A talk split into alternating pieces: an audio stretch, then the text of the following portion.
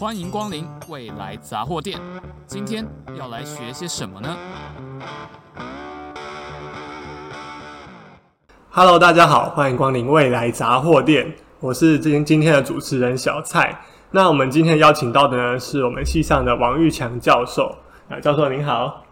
嗨，同学好，大家好。是，那我们今天讲的东西啊，其实也是延续之前李宏毅老师那种跟 AI 比较有关系的。我们这次讲的是电脑视觉。对，那我们请到的王玉强老师呢，他除了在系上担任我们的教职以外呢，另外呢，也是在呃 NVIDIA 担任 AI 研究总监。那如果大家有兴趣看老师的这个个人的。呃，网站的话就会发现说，哇，老师过去的工作经验非常的多啊，就是满满满，全部都是不同的经验这样子。对，那可以先请老师做一下基本的自我介绍吗？OK，没问题。那呃，我是两千零一年呃电机系毕业，所以如果算学号的话是 B 八六，所以大家可以自己算一下那个届数。学长好。对啊，那呃，大学毕业之后呢，我有先留下来担任一个呃一年的研究助理，然后之后再申请出国。对，那我申请出国的话是到美国的 CMU Carnegie Mellon，所以先念的硕士，再念的博士，所以我是两千零零九年博士毕业。对，那毕业之后的话，我就是回国，先到中院服务，然后到两千零一十七年的时候呢，然后再回到西藏服务。对，所以之前大家的学经历是这样子。那就如同刚刚呃陈娟这边所提到，我的研究的领域是比较偏电脑视觉啦、机器学习。对，那我相信待会应该有机会可以再跟大家做多一点的介绍。是是是。那啊，老师就是不仅是在呃学术上研究非常的优秀，那在产业界有蛮多的一些呃职位的一些经验。所以说呢，我们今天这一个访问有分成三个部分了，总共切成三集。那分别的内容一开始就会先介绍说，诶，电脑视觉是什么，给大家一些科技的基础概念。那第二个部分的话，我们会去探讨说，诶，这个。呃，现在 AI 或者说像电脑视觉这种工具出现之后呢，呃，我们对我们的人类有哪一些冲击？那我们去聊聊相关的关于社会上的议题，这样子。那第三个部分就会着重在老师过去的经验，那希望说，诶，可以从老师的这些丰厚而且有趣的经验中，给我们一些启发，跟让我们一些多一点的思考。好的，那我们第一个部分想要先来请问一下老师说，呃，电脑视觉是什么？那在这个之前呢，可能大家有一些同学是这从这一集开始才听到我们的节目，所以在这之前可能要先科普一下说，机器学习是什么？那深度学习又是什么？这样子。OK OK，对，我相信其实应该系上蛮多同学都有修过或正在修机器学习这门课，对啊，因为我知道在系上的话，其实我们有两位老师在负责，一位是呃呃大家非常熟悉的弘毅老师。对，那另外一位的话是佩元老师，其实两个学期都各有一个老师在开课，所以我相信应该蛮多同学已经在接触这个领域，或已经有点初步的认识。呃，但如果没有的话，其实没关系。其实机器学习简单来说，呃，就是说我们想要用一些电脑的演算法啦，用电脑一些模型，然后透过一些过去资料的观察分析，去理解出一些 pattern，去理解出一些里头的内容的资讯。然后来帮我们解决一些问题。那如果举例来说的话，譬如说我上课一开始会举一个最最单纯的例子，假设，诶，譬如说我在呃，我每个学年，我每年的上学期都有开 DLCD 这门课嘛，对，那 DLCD 是深度学习与电脑视觉这门课。那假设今天同学只看到这个课名，不确定要不要来修的话，诶，那大家要决定要不要修这门课，要怎么办？是对不对？那如果我们想要问一个电脑，想要问一个呃模型，要该不该修这门课，或者大家问自己要不要修这门课，大家通常会怎么做？是不是会去问？诶，之前修这门课拿到 A 加的人有多少？对不对？Pass 的人有多少？所以其实呃，去观察过去修这门课有 Pass 没有 Pass，或者说拿 A 拿 A 加的比例，光是看这个数据，其实就是一种资讯，对不对？那但是这个资讯毕竟比较。比较抽象嘛，因为感觉这个资讯比较跟你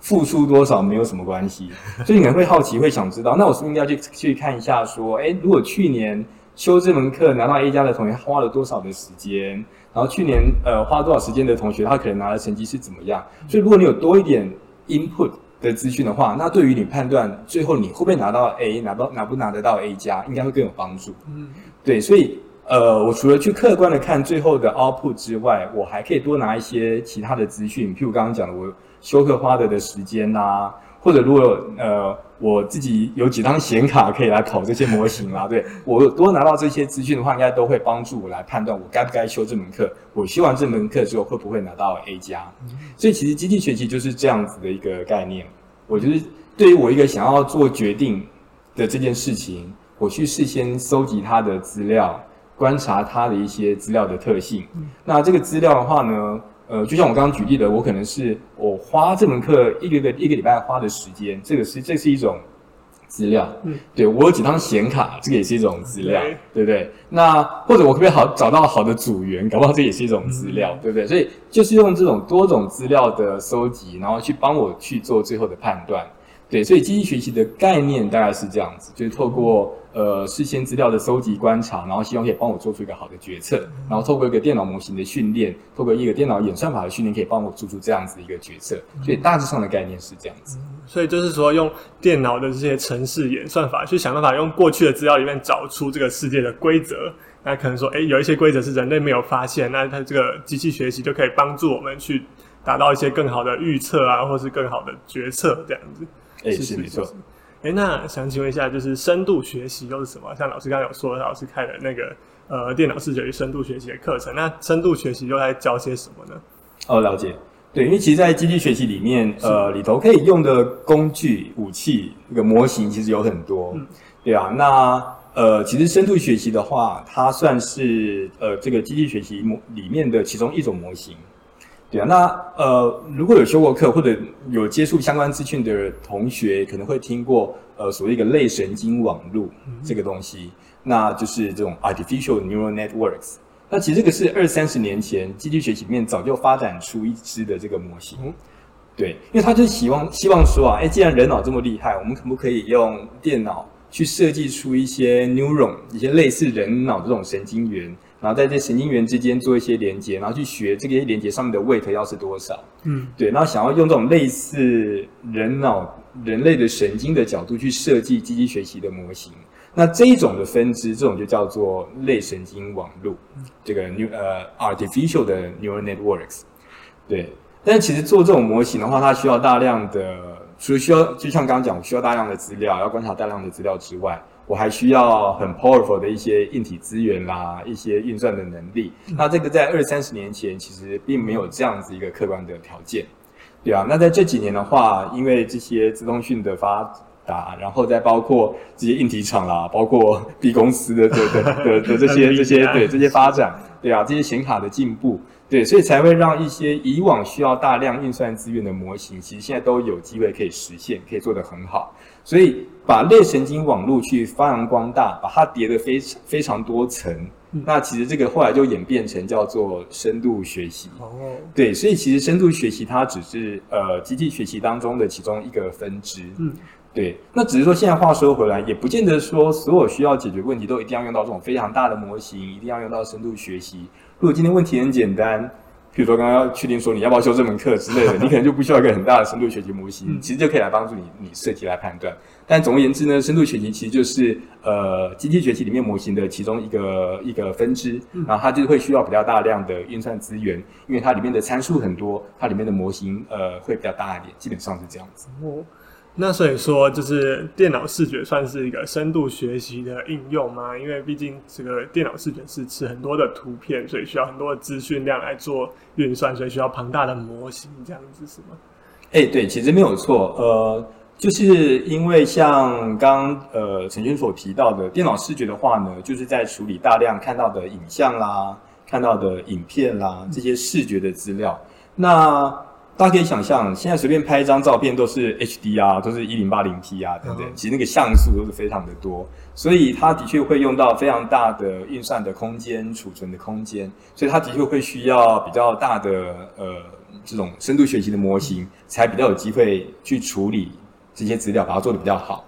对。但其实除了电脑视觉之外，呃，现在很多种的应用其实也都跟深度学习有关。嗯、呃，就像前几集跟呃洪老师聊过的，跟这种偏 speech 啦、跟 NLP 啦相关的应用，其实处理这种语音的资料、处理文字的资料，其实都是非常的大量，它 dimension 也都很高。所以这些的话呢，也都是有机会，呃，而且事实上已经在发生了，也都是用深度学习模型可以做的很好的一些应用之一。嗯，那这样大家就开始好奇了，说，哎，那我们电脑有那么厉害，有办法处理这种文语音啊、文字的资料？那到底电脑到底是怎么样看到这些东西的？就是电脑在呃做这个处理的背后有哪一些运算跟原理？哦，了解。对，这个其实是蛮有趣的问题哦，所以这个刚好也是有时候我在上课也会举个例子，就是说我们人眼看东西感觉很很自然，对啊，对啊，看到这些色彩啦，看到这个这边是桌子啦，是椅子，是麦克风，好像是很正常的事情。但电脑到底看到是什么东西呢？对啊，或者说我们的照相机、我们的手机的这些上面的这种感测元件，到底看到是什么东西？其实啊，我们电脑看到的只是一堆数字而已。哦，对啊，因为你能想象说，呃。我们呃，基本上啊，除了电脑在看这些图像资料进来的时候呢，它只是把它当做一堆呃数字，譬如说零是最暗的，嗯，然后二五是最亮的，所以一张照片其实对电脑来说，它只是一个二维的矩阵而已。啊，就是一呃一堆数字，对，它就是一堆数字，然后里面的一个点一个点，就所谓的一个 pixel 一个 pixel，只是一个零到二五，最从最暗到最亮。哦。对，然后其实呃，严格来讲，它不只是一个矩阵，它其实是三个矩阵，因为会有 RGB，对，会有红色、绿色跟蓝色三个 channel 所组成，所以要展现出一张彩色的影像的话，其实会需要三张矩阵，嗯，每一张代表一种呃颜色的元素，然后 RGB 去凑成一个我们看到的这种彩图。可是如果就像刚刚讲，回归到电脑本身的话呢，其实电脑只看到一堆。数字而已。对啊，电脑根本看不懂什么叫做红色、绿色、蓝色。嗯，对对对。那所以这个就是麻烦的地方了。我们人眼看这些影像很自然，嗯、可是电脑看到的就是一堆数字。那那就像刚刚提到的啦。那如果电脑之后是要去做，比如说呃人脸辨识啦，我是要去做这些街景的辨识的话，那我就要从这一堆成千上万、百万、千万种数字的组合当中，嗯、要能去判断出到底里面是一张人脸还是一台车。那这个就这个就很难了，哦，对，所以这个才会牵涉到有需要用到各种的机器学习的模型啊，用到深度学习的模型，想办法去去把后面的分析的能力把它做得更好。那这样想请问一下说，说这感觉是蛮专业的一个领域哦。那如果说一般大众，或是说像理工，就是其他理工领域的人来说，那我们为什么需要认识这个呃电脑视觉的领域呢？哦，OK OK。那我想，电脑视觉这个领域的话，其实现在在日常生活中已经非常的普遍。哦，对，所以呃，譬如说我刚刚就讲到好几个例子，譬如说人脸辨识，对不对？有一些门禁的系统是用人脸辨识。那如果大家呃，因为现在那个国门开放了嘛，大家已经开始有出国的话，同学应该有用到这个自动通关的系统。所以自动通关的系统的话，其实有用到人脸辨识。那我不知道大家有没有留意到，呃，现在的通关系统。当然，当然只需要做人脸辨识。但其实第一代的自动通关的系统，大家还要去按那个指纹。指纹，嗯、对，所以其实指纹辨识也是一种电脑视觉，嗯、它也是在扫一种影像的资料，对，在帮你做辨识。所以这种生物特征的辨识，其实是很常在日常生活当中所见到的应用。嗯、对，那像呃，譬如说，譬如说。呃，我们在看一些比赛转播的时候，其实都有些电脑视觉的技术都有加在里面。哦，对啊，那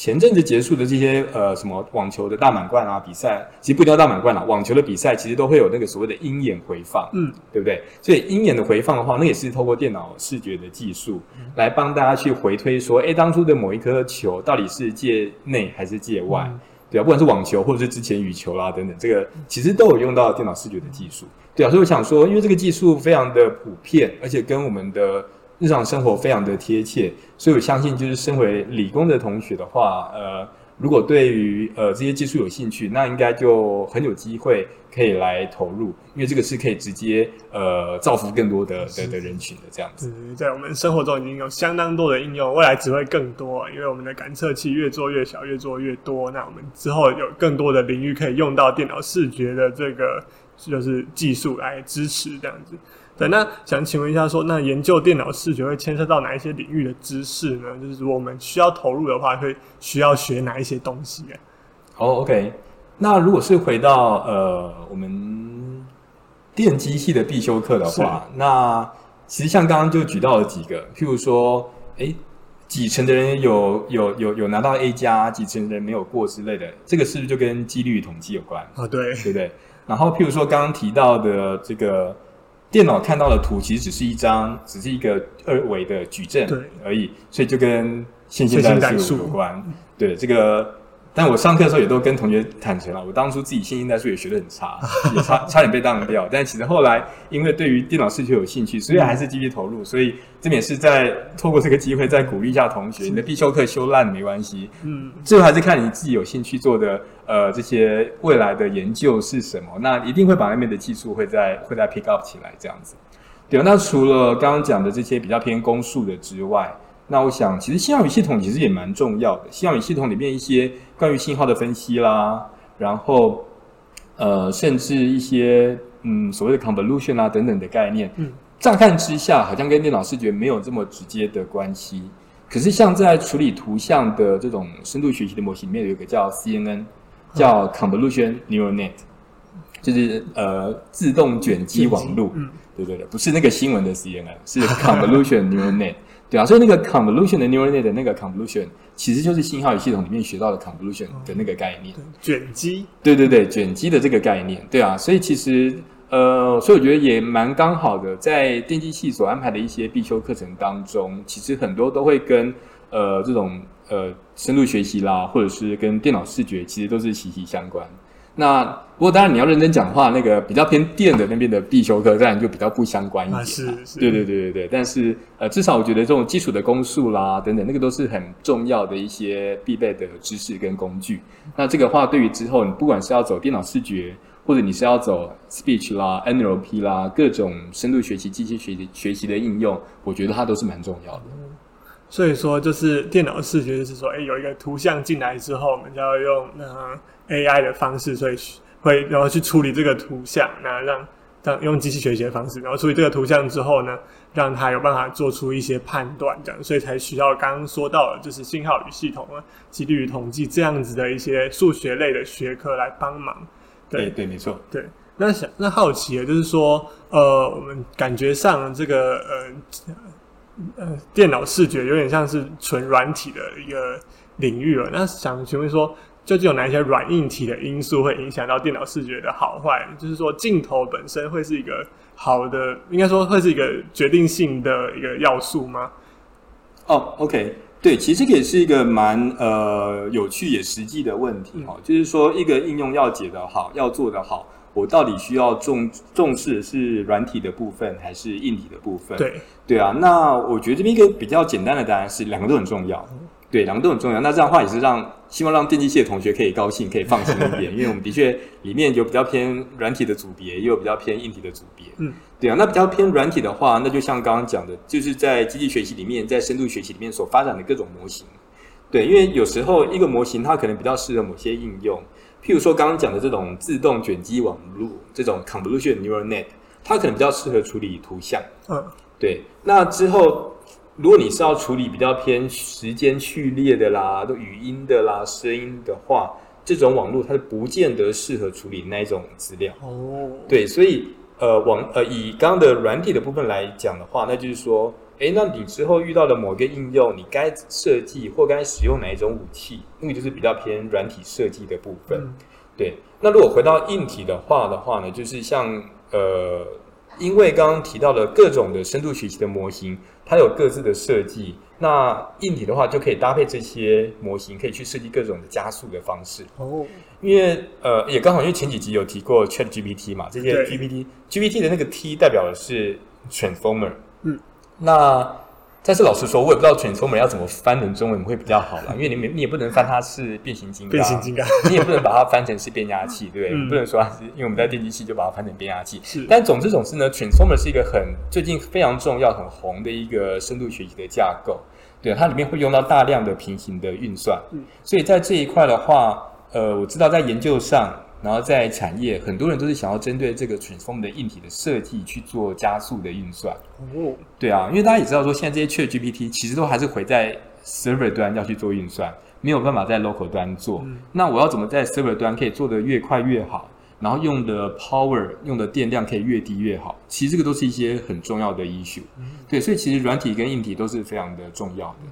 那不过刚刚你还有提到一个很重要的点，就是说，哎，譬如说，那我镜头的这些 sensor 啦，到底是不是很重要？嗯、我到底是用低规的 sensor 的镜头就好，还一定要用到什么蔡司、莱卡之类的很高级的镜头？嗯，那我觉得其实如果能用到好的 sensor，帮你去让你的 data 的 quality 变得更好的话，那一定会 benefit 后面的这些模型，嗯、一定会 benefit 后面的这些应用的的的这些效能。哦，OK。对对对对对，所以这个都还是相辅相成，所以这个也是让比较偏呃材料啦、物理啦、机械相关的领域，它都还是有很值得发展。不是说我们这边把深度学习 AI 东西顾得好，那其他东西材料就随便做就好，其实也不会这样子。哦，所以就等于说，除了软体本身要把这个模型的架构开发好，然后让它的效能更强大以外，硬体也可以为这些呃应用特制一些。特制的硬体、特制的电脑，让它可以跑得更快、更更有效率。那其他的就是从影像截取的这个部分，也可以有一些改善，让整个电脑视觉的效能可以变得更好。是，那想请问一下说，说就是现在电脑视觉研究如何，在学界跟产业界的现况又是怎么样呢？OK，所以电脑视觉的话，呃，其实，在学界算是蛮热门的一个领域。嗯。对啊，因为其实，在过去，呃，譬如说，譬如说，在我们自己的电机学群好了，本来比较偏影像啦、电脑视觉的这一块，呃，当然是在电信所的里面的通讯信号处理组。那后来在电信所里面，才把这个乙组通讯信号处理组，把它移到丙组，就是资网组。对，所以，呃，所以可以看得出来，其实。我不是到最近这几年才开始有在做电脑视觉这个东西，oh. 对，其实过去一段时间一直有人呃有有老师们有领域在做这些偏影像处理、影像辨识、图形辨识，所以这个一直都是在学界呃很受瞩目的研究领域之一这样子。那据我所知，譬如说在台湾，呃，在这些电机啦、资讯学群里面。当然，最大最大的一个领域，大概就是比较偏呃 IC 设计啦，这这个是一个很大的研究的领域。那其实像在电脑视觉影像处理，其实在台湾算是第二大的规模。哦，第二大。对，因为我们每年这个八月都会办年会，所以我们知道说，哎其实我们规模大概是有到第二大左右。哦、对对对，因为台湾的话，以这些 IC 设计啦、EDA 等等，这个是第一大，其实不意外嘛，因为这个的确是台湾的、嗯、呃强项这样子。对对对对。但其实再来，其实就是偏影像、图形辨识这种电脑视觉，其实是台湾在大概是第二大的、哦、的的的，的一个呃学会年会这样子，所以可以看得出来，很多老师都有在做。电机系的老师有，资工系的老师有，机械系啦等等，其实都有。哦，对对对对对，对对啊，所以像呃，包括我自己在呃接触专题的同学的时候，有些专题同学也是会从机械系过来找我，从一些其他，譬如说呃，工科海洋系过来找我，所以其实会看得出来，其实各个科系其实都有他自己的呃，对于在影像啦这种电脑视觉上面的研究的需求。嗯，对。那当然，在早期一点的话呢，大家可能就是 focus 在。呃，一些比较传统的题目，譬如说我影像怎么去去杂讯啦，我影像怎么做 super resolution，也就是说我要怎样把一张比较小张的照片做成一张比较高解析度的的照片，嗯、那个就是所谓的 super resolution，、嗯、对啊。那像刚刚讲到一些也是大家比较耳熟能详的题目，这种人脸辨识啦，等等等等，这个都是大家比较常听到，然后也做的比较久的题目之一。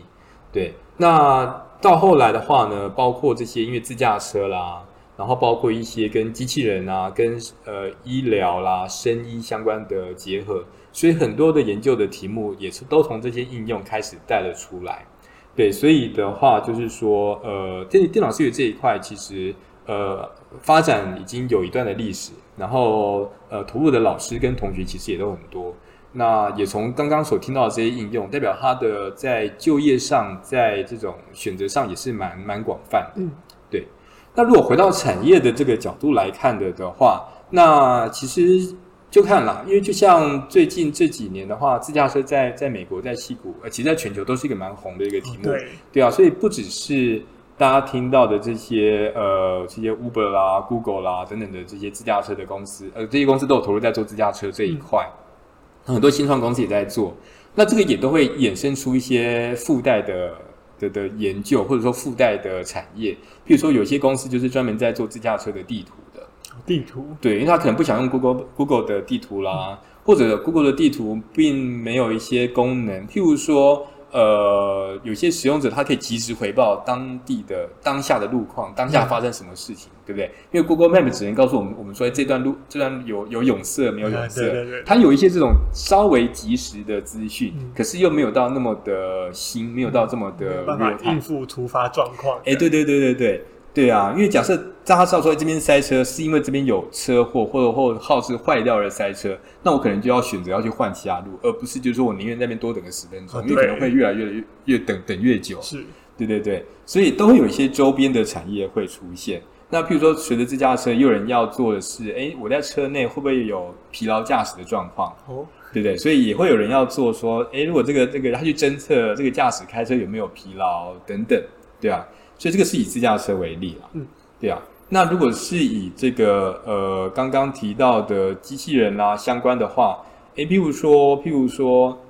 呃，目前一些智慧代理人、智慧机器人的应用虽然还没有这么多，目前是智慧音箱比较多啦。啊，对对对，对啊，就是什么 Siri 啦，或者是 Amazon 的 Alexa 啦，或者是呃 Google 的 Google Home，嗯，等等，对啊，这些智慧音箱的应用比较多。但是渐渐的，也有开始大家想要导入说，我在家里实际上是可以有个智慧的机器人。机器人。对，那有智慧机器人的话，它就不能只有声音对话互动这件事情，它必须要能看得懂。诶，这个客厅里面有哪些摆设？家里的成员有哪些？那当我这个 user 下了一个指令，诶，请我去，请你帮我去餐厅桌上拿什么东西过来，请你帮我去。冰箱里面把里面的哪一罐饮料拿出来，哦、那这个东西的话，你就需要电脑视觉要带入，嗯、对，那这个东西就会呃又促进了很多呃一方面研究的需求，二方面产业也会投入，对对对，所以其实电脑视觉在这一块的话，一直有它的需求，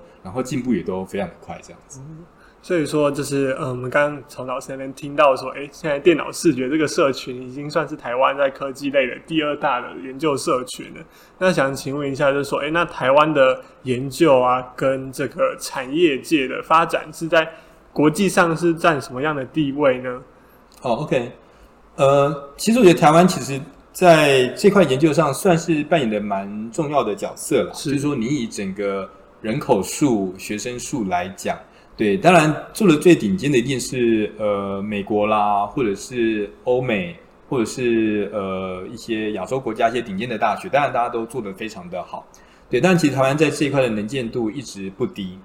因为像呃我们估计这几年在参加这些所谓的顶级的电脑视觉会议，CVPR 啦、ICCV、CCV 等等，对，因为通常这些大会都会去秀说，诶来来呃有有有发表的。或者以这个实际有发表来参与的人数，其实台湾通常可以挤进前十名左右。哦，对，所以所以所以才是说，大家想一下，以这个人口的总数啦，以以以这个分母来讲的话，其实呃，我们的这个 CP 值算是还还算蛮高的这样子。对对对对对对。那当然啦，有时候。大会秀完那个东西，事后会不会被某个比比较不友善的国家或地区抱怨？那个又是另外一回事，这样子。对对对。那所以这个是以大家的研究的表现来说，嗯。那另外一个的话，就是说，像刚刚提到的，不管是 Google 啦、Meta 啦这些知名的大公司推出知名的产品，其实里面的很多都是台湾人占。扮演的很重要的角色，哦、对，因为像譬如这个例子可能跟电脑视觉比较没有关系，比较偏 NLP 啦。像之前 Meta、Facebook 它不是推出一个可以自动用呃台语可以翻译的这样子一个应用，嗯、那那个就是我们资工系毕业的同学，那后来到美国之后所投入所负责的。对，那呃在呃 Google 的话呢，Google Google Phone 这一块其实也都呃做得非常的好。那我知道里面做的非常的高阶的好几位其实也都是台湾人，嗯，对啊。那其实像刚刚讲的，不管是在 Google、在 Meta、在 Microsoft，在这些国际知名的大公司，其实里面非常多重要的研究员、重要的呃，一般已经吃到主管的角色，其实都是我们台湾呃出去留学，然后再继续在那边工作的的的系友校友，或者是其他的同学校呃的台湾人这样子。对啊，所以其实台湾在这一块，我觉得是基于我们的大学的训练还蛮扎实的啦。对啊，然后再加上其实我们的表现真的不输呃欧美呃国外的这些人才，所以我觉得这也是让他们在呃不管是硕士或博士毕业之后，一样可以有能力进到这些世界一流的公司，一样可以贡献他们的所长，然后在这些重要的公司扮演很重要的角色。对对对对对，对，所以就是说，哎，台湾的这个研究量量呢，已经就是注意到全世界的前十名。那至于说，因为呃，我们这边的这个市场啊，还有人口数的限制，可能我们这边没有这种国际级的一流大公司在进进行这个电脑视觉。但是呢，我们这个科系训练出来的毕业生，其实也都在。各国的这个顶级的科技公司扮演非常重要的角色，像现在我身边就有一个 NVIDIA 的 AI 研究总监，非常的荣幸在这边呢。对，不过这边刚好可以再补充一下，对，就像刚刚陈岩提到的，的确台湾呃以人口数啦，以市场的规模来说，的确没有到很大，嗯，所以比较呃难，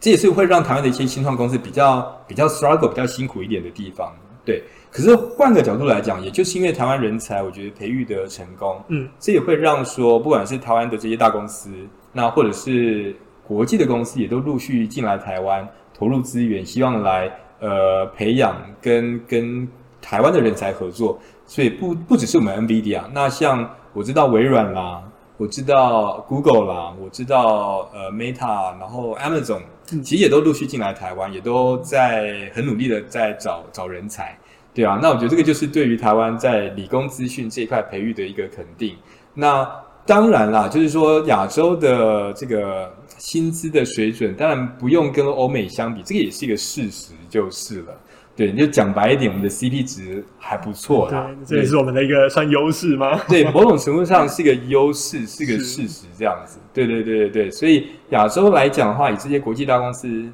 他们进来亚洲投资的成本会比较低。对，可是话说回来，那既然进来亚洲的成本低，他为什么不去其他国家要来台湾？那就是代表台湾这边呃，对于理工资讯同学的这些培育的的的实力的肯定跟成功，然后也也看到这些呃台湾人才在他们。母公司在他们的总部的成功，那这也会更让他们放心，鼓励来台湾来来来寻求合作，来做进一步的投资加码这样子。是是是，那那很谢谢老师继续留在我们学校，为我们继续做育做育英才，培养更多优秀的这个软体人才啊。那想请问一下，就是说呃，电脑视觉技术未来有哪一些可能的发展？我们的生活会因为电脑视觉未来的发展会有哪一些新的改变呢？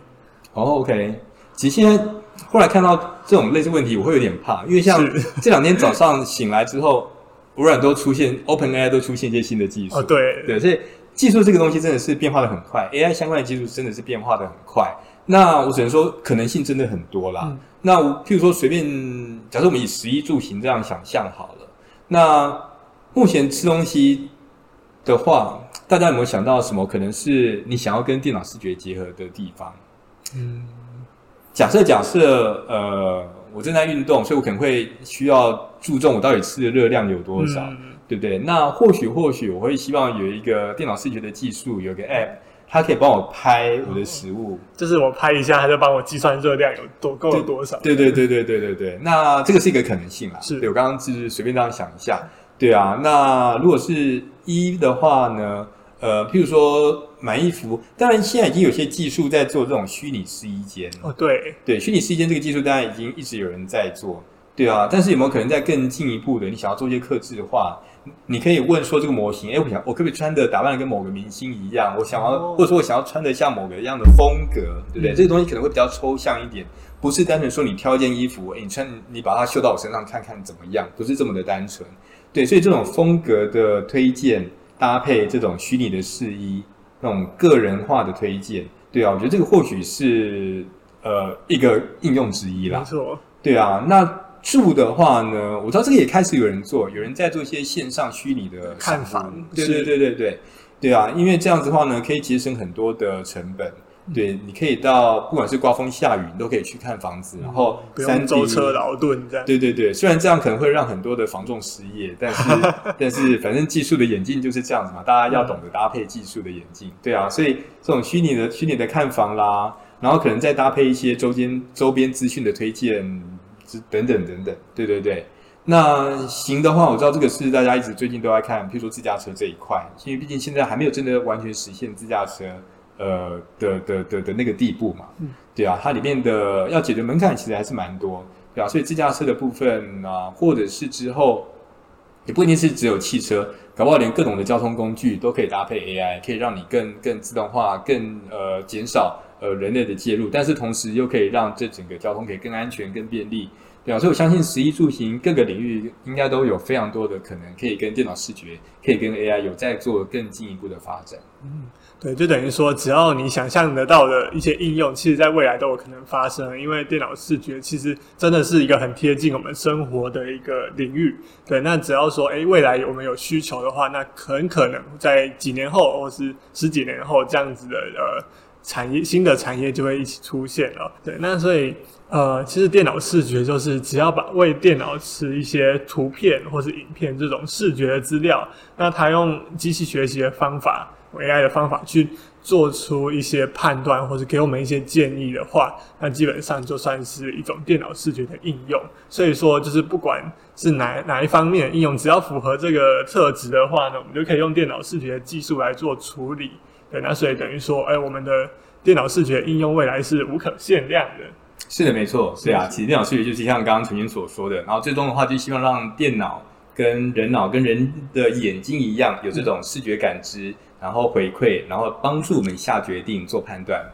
的的的的的一个领域，这样子。对，那所以说我们这一集呢，就是前面先介简单带到了说机器学习跟深度学习是什么。那啊、呃，我们为什么要知道电脑视觉？那电脑视觉又是什么？还有说啊。呃软硬体有哪一些因素可以影响电脑视觉的成效？然后哪一些领域可以一起投入电脑视觉这样子？那再来是呃产业界、学界的发展，以及最后电脑视觉的未来可能有哪一些？好的，那以上就是我们这一集的访问。那我们接下来的话，下一集会跟老师聊聊说，诶，我们人工智慧就是兴起之后呢，带给我们的冲击有哪一些？好，所以谢谢大家的收听。那我们未来杂货店下集再见，